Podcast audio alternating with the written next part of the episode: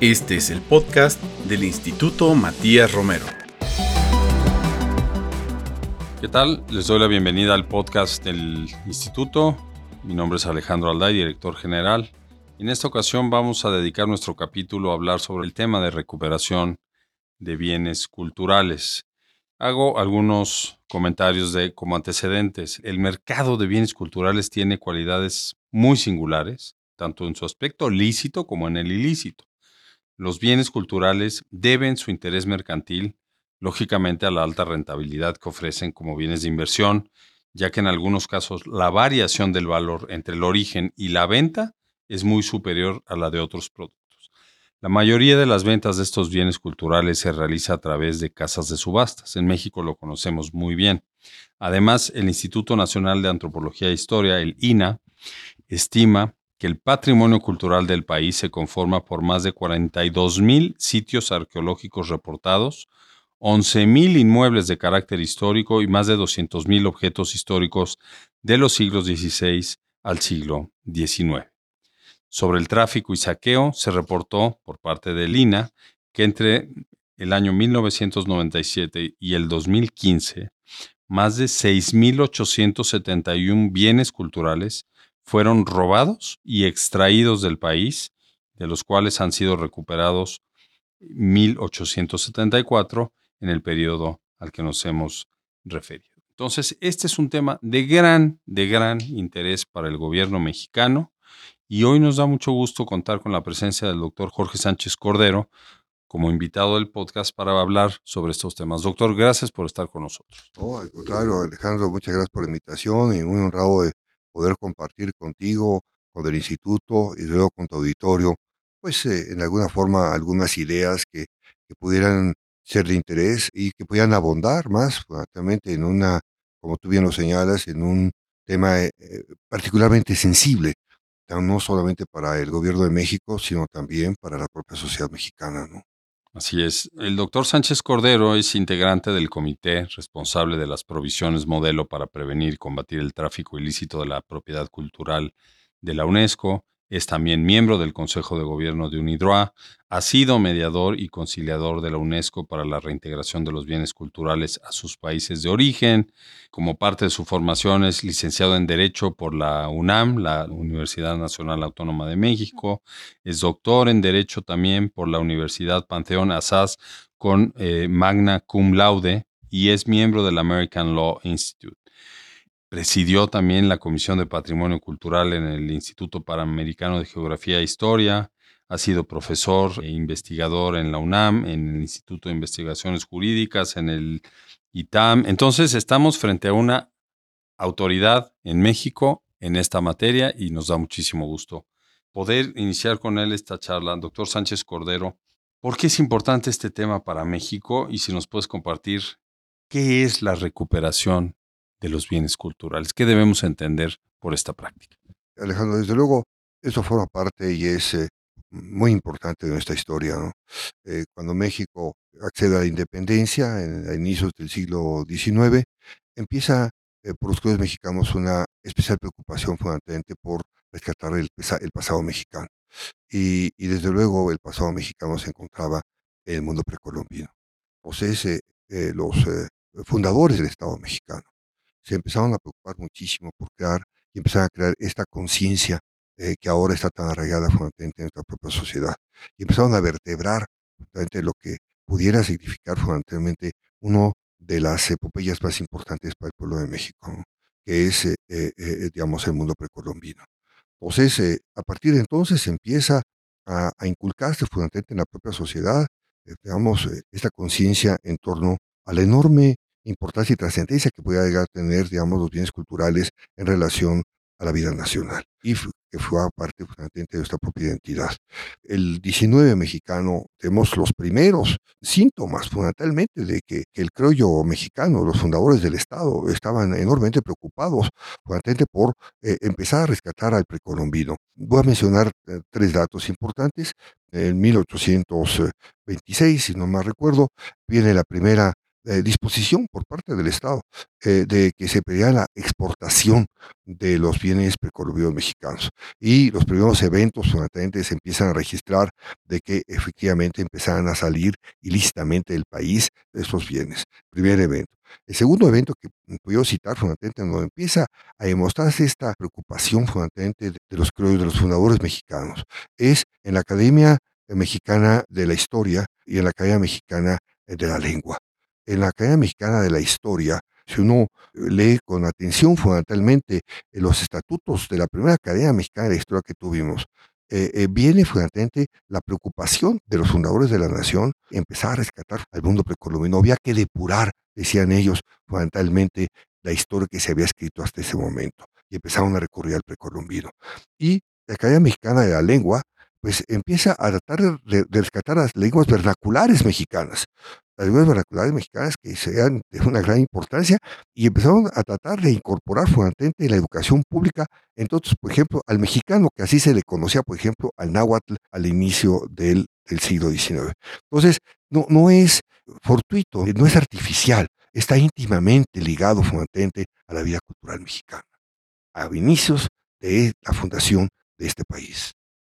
Así es, siempre lo hemos resaltado en la, en la Cancillería mexicana, los bienes culturales están vinculados a la historia del país, a la cultura y a la educación, que también la sociedad mexicana siempre recurre a ellos para identificarse, para conocer más sobre la formación de este país.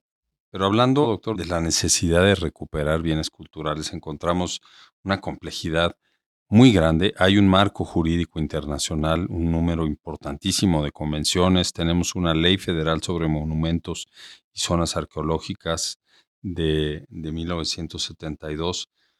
¿Por qué resulta tan complejo entonces y, de tanta controversia lograr la restitución de estos bienes patrimoniales? Sí, eh, Alejandro, yo, si vas a permitir, tratar de simplificar muchísimo, frente toda una arquitectura internacional, digamos, en esta materia. Yo he venido avanzando frente la idea en el internacional que más que de restitución, estamos hablando de reintegración. Nos están reintegrando lo que realmente es nuestro, ¿no?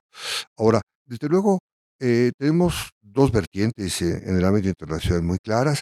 La primera, que viene desde la Segunda Guerra Mundial, digamos, la Comisión de la Haya de, de 54, que es la protección de bienes culturales en tiempos de conflicto armado, su primer protocolo y el segundo protocolo que se aprobó en el año de 1999, pero son las convenciones internacionales que eh, conciernen, en todo caso, a la protección de bienes culturales en tiempos de conflicto armado. Pero más que otra cosa, yo creo que para motivo de concentrar el análisis en lo que respecta a las convenciones internacionales en tiempos de paz. Entonces, la iniciativa mexicana, una petición del gobierno de México en el año, en los años 60, junto con Perú, eh, le pedimos a la UNESCO que empezara a, digamos, a redactarse una convención internacional en torno a tratar de parar el tráfico listo de bienes culturales, que digamos que era un asunto particularmente delicado. la UNESCO retoma este tema, lo impulsa, y entonces se forma la Convención de la UNESCO de 1970, en gran medida bajo el liderazgo mexicano el aliado mexicano fue reconocido por la comunidad internacional que eh, uno de los grandes embajadores mexicanos en ese momento, que es don Francisco Cuevas Cancino, fue el que presidió la conferencia general de la UNESCO que aprobó finalmente la Comisión de la UNESCO de 1970. Entonces eso habla mucho. Ahora, como toda convención internacional está sujeta eh, obviamente a muchos compromisos, o sea, digamos, a textos de compromiso, eh, evidentemente aquí tenemos dos bandos eh, perfectamente identificados. Estamos hablando de, los, de la época de los 70 del siglo pasado, digamos, los países del destino, o sea, digamos, en donde iban a, el, el, receptáculo fundamentalmente de la exportación ilícita de bienes culturales, entre otros, desde luego, los mexicanos, y los países de fuente. Aquí hay una diferencia conceptual importante. No necesariamente el país eh, de origen es el país fuente, y a eso me voy a referir. Ahora, ahí viene la complejidad. La Convención de la UNESCO de 70 lo que hace es, mm, como una forma de compromiso, delegar en las legislaciones nacionales de cada uno de los estados parte de la convención eh, el mecanismo de restitución. Y ahí vienen una serie de calificativos eh, enormemente importantes de detalles, de sutilezas, a los que el Estado México se tiene que enfrentar para poder pedir la restitución de bienes culturales en este caso. Entonces, cada vez que México accede a, los tribunales internacionales eh, para pedir la reintegración de los bienes culturales mexicanos que han salido eh, ilícitamente de nuestro territorio, nos tenemos que ir a la legislación de cada uno de los estados parte de la convención. Este es un aspecto enormemente complejo porque pues ahí obviamente tenemos que lidiar con legislaciones que son altamente protectoras del tercer adquirente. Entonces aquí viene el segundo tema importante. El tercer adquirente, aquí hay, eh, digamos, dos víctimas. La primera víctima, desde luego, es el Estado Nacional que reivindica fundamentalmente, digamos, el bien cultural. Y la segunda, obviamente, digamos, aquel que en pública subasta ofrece eh, un precio, ¿cierto? El mercado es un mercado público, y en un mercado público prueba la, y de la buena fe.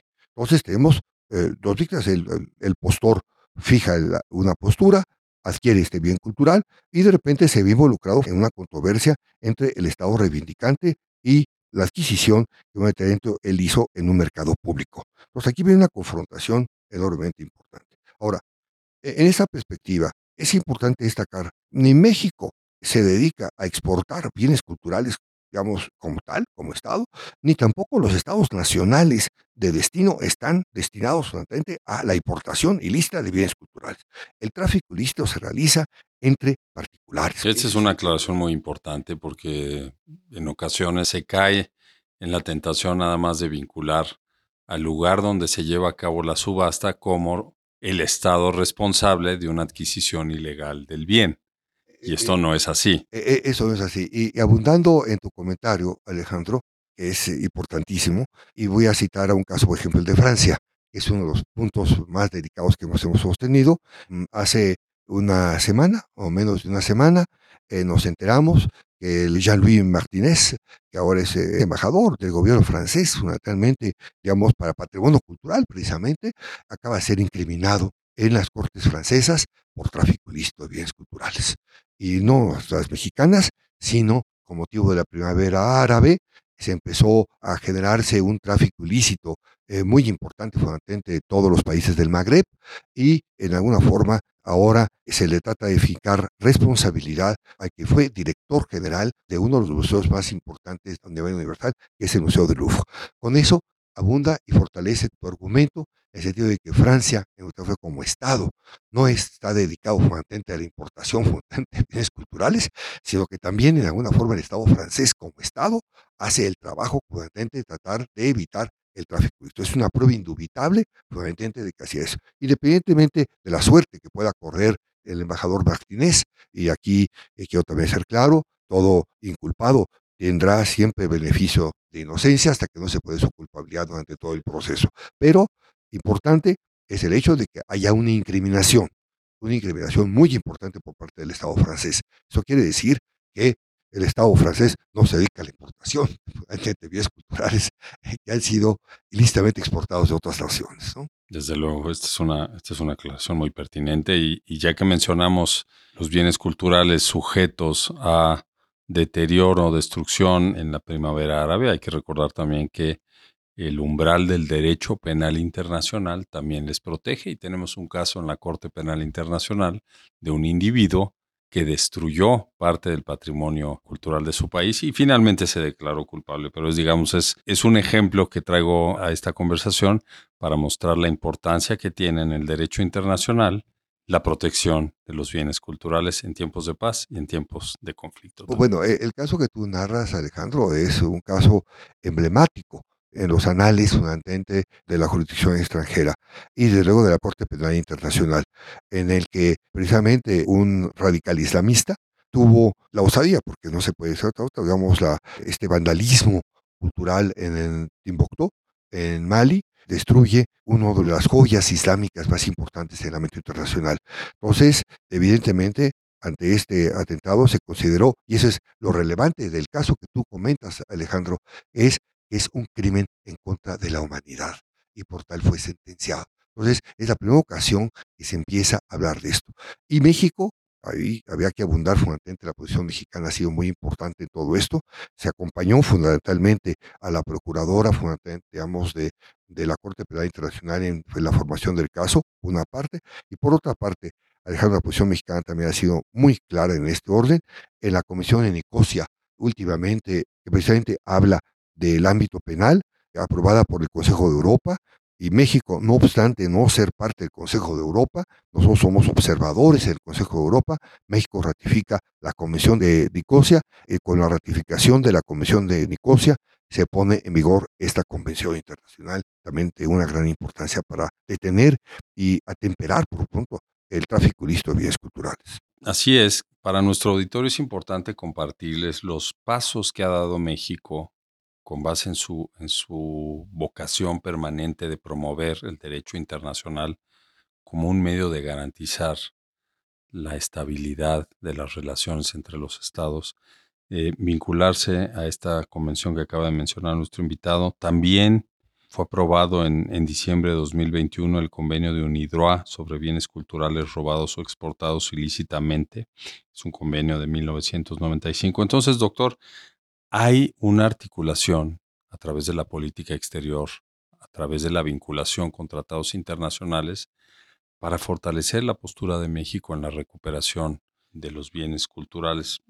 Te pediría un comentario sobre la complejidad de, estos procesos de, recuperación, a pesar del marco jurídico. Ya, ya dijiste algo sobre esto, pero ¿cuáles son buenos ejemplos y buenas prácticas que podamos compartir con nuestro auditorio sobre precisamente la recuperación del patrimonio cultural del país. Pero, eh, Alejandro, aquí me da esta oportunidad, desde luego, Cancillería específicamente, digamos, la, el gobierno de México ha sido especialmente activo en el ámbito internacional a efecto de fortalecer, digamos, la arquitectura de legalidad fundamentalmente en torno a la recepción de bienes culturales y se ha logrado mucho.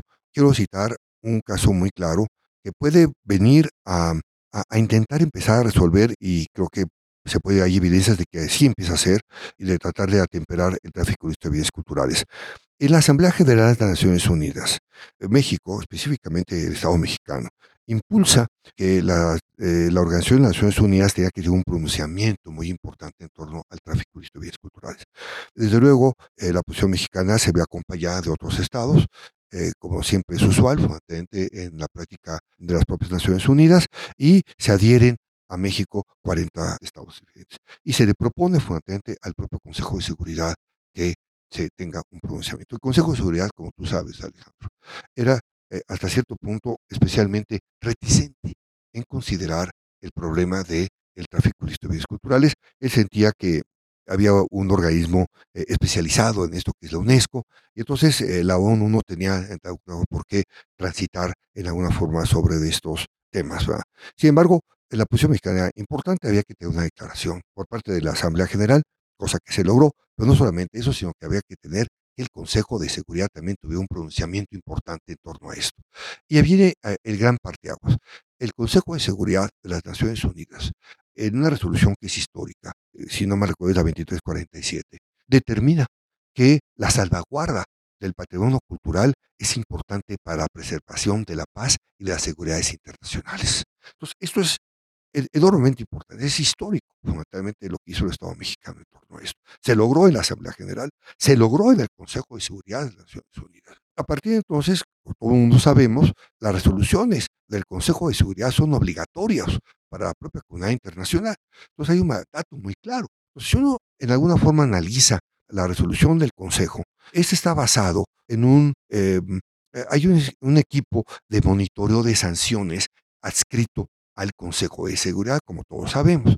Entonces es el que le va dando seguimiento y va retroalimentando al propio Consejo de las decisiones que éste va tomando. Pues es un análisis muy pormenorizado en torno al problema del mercado internacional del arte.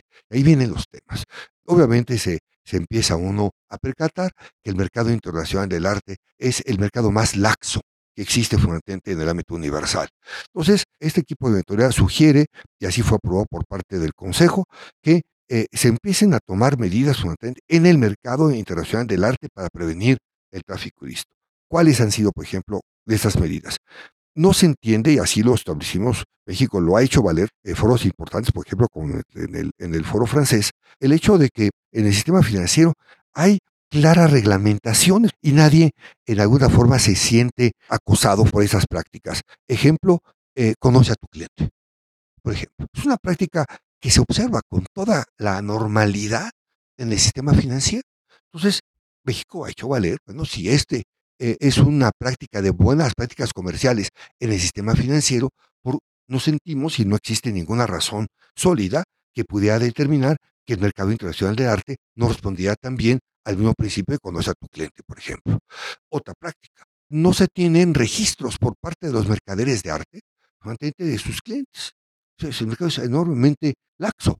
Entonces, cuando en el, por ejemplo, recurro al sistema financiero, el sistema financiero hay una base de datos muy puntual en torno a la clase de clientes que asisten y que eh, demandan el servicio financiero a las instituciones correspondientes. No sentimos tampoco por parte del gobierno de México que el mercado internacional del arte también en ese sentido sea excepción. Ahora, ¿qué repercusiones ha tenido de esto? Para mencionar solamente dos datos importantes. Hay, desde luego, una cantidad enorme, de datos que el equipo de monitoreo del Consejo de Seguridad ha sacado. Pero vamos, concentrándome en estos dos. ¿Qué repercusiones ha tenido? Bueno, repercusiones enormemente importantes. Por ejemplo, en la República Federal de Alemania, precisamente en cumplimiento, y así lo establece el Bundestag, por ejemplo, en una resolución histórica. Costó mucho trabajo sacarlo en la República Federal de Alemania, y yo te voy a explicar por qué. Cambia su legislación, cambia su legislación y adopta una legislación enormemente interesante en torno a la prevención del mercado internacional del arte que se desarrolla en territorio alemán. Y quiero decir que el territorio alemán es uno de los mercados más importantes a nivel internacional en torno al arte, en torno a los bienes precolombianos mexicanos hubo un cambio sustantivo. ¿Cuál es el cambio sustantivo? Que, eh, entre otras cosas, para no eh, eh, abrumar al auditorio de la ley alemana de 2016, bueno, que establece en un país de codificación el proceso de due diligence, es decir, la diligencia requerida que tanto hemos peleado los mexicanos. Es decir, el mercader de arte se tiene que ver obligado a consultar la legislación del país de origen, en este caso el país fuente, una parte, y por otra parte, los registros internacionales que existen de listas rojas, como es la Interpol, como es ICOM y como es la, propia el gobierno de México, por ejemplo, en el cual señala fundamentalmente la sustracción ilícita de bienes culturales. Esta diligencia requerida es y debe ser mandatoria en el mercado internacional del arte. La República Federal Alemana ya lo establece fundamentalmente como una regulación importante en el territorio alemán. Es decir, la resolución del Consejo de Seguridad no fue una resolución inocua, es una resolución trascendente. Y eso se ha logrado en gran medida, hay que decirlo abiertamente, por la labor incansable por parte de la Cancillería mexicana de empujar en todos los foros imaginables a efecto de tratar de atemperar y disminuir el tráfico ilícito de bienes culturales. Ahora, el que el problema es complejo, es complejo. Porque ahí viene la diferencia entre estado fuente y estado de origen. ¿Qué hace el traficante? El traficante cuando, o sea, el middleman que se le conoce, que es el que realmente organiza el tráfico ilícito. Ahora, ¿qué es lo que hace? Él, eh, ante la sustracción del bien cultural, en este caso el precolombino, hace que se transite por diferentes países. Eso es muy importante decirlo. Entonces, eh, por ejemplo, el caso de Europa, lo pasa por Italia, después lo exporta a Suiza, a la zona franca del Cantón de Ginebra, y de ahí lo reexportan. ¿Qué es lo que están logrando con esto los traficantes de arte? Los traficantes de arte están eh, obteniendo el imprimatur de las legislaciones por donde está transitando el bien cultural. Entonces, ahí viene la diferencia entre estado de origen y estado fuente. El estado fuente, en este caso sería México, el estado de origen donde sale el bien cultural, por ejemplo, puede ser Suiza, pero ya viene acompañado, para que me entiendan, viene adherido al bien cultural la legislación suiza, que es protectora del tercer adquirente de buena fe. Entonces, ¿qué enfrenta México en el momento del litigio internacional? En el momento del litigio internacional enfrenta que el bien cultural pues, no proviene necesariamente del territorio mexicano. El bien cultural precolombino que se está tratando de subastar fundamentalmente en París proviene de Suiza con base en la legislación suiza.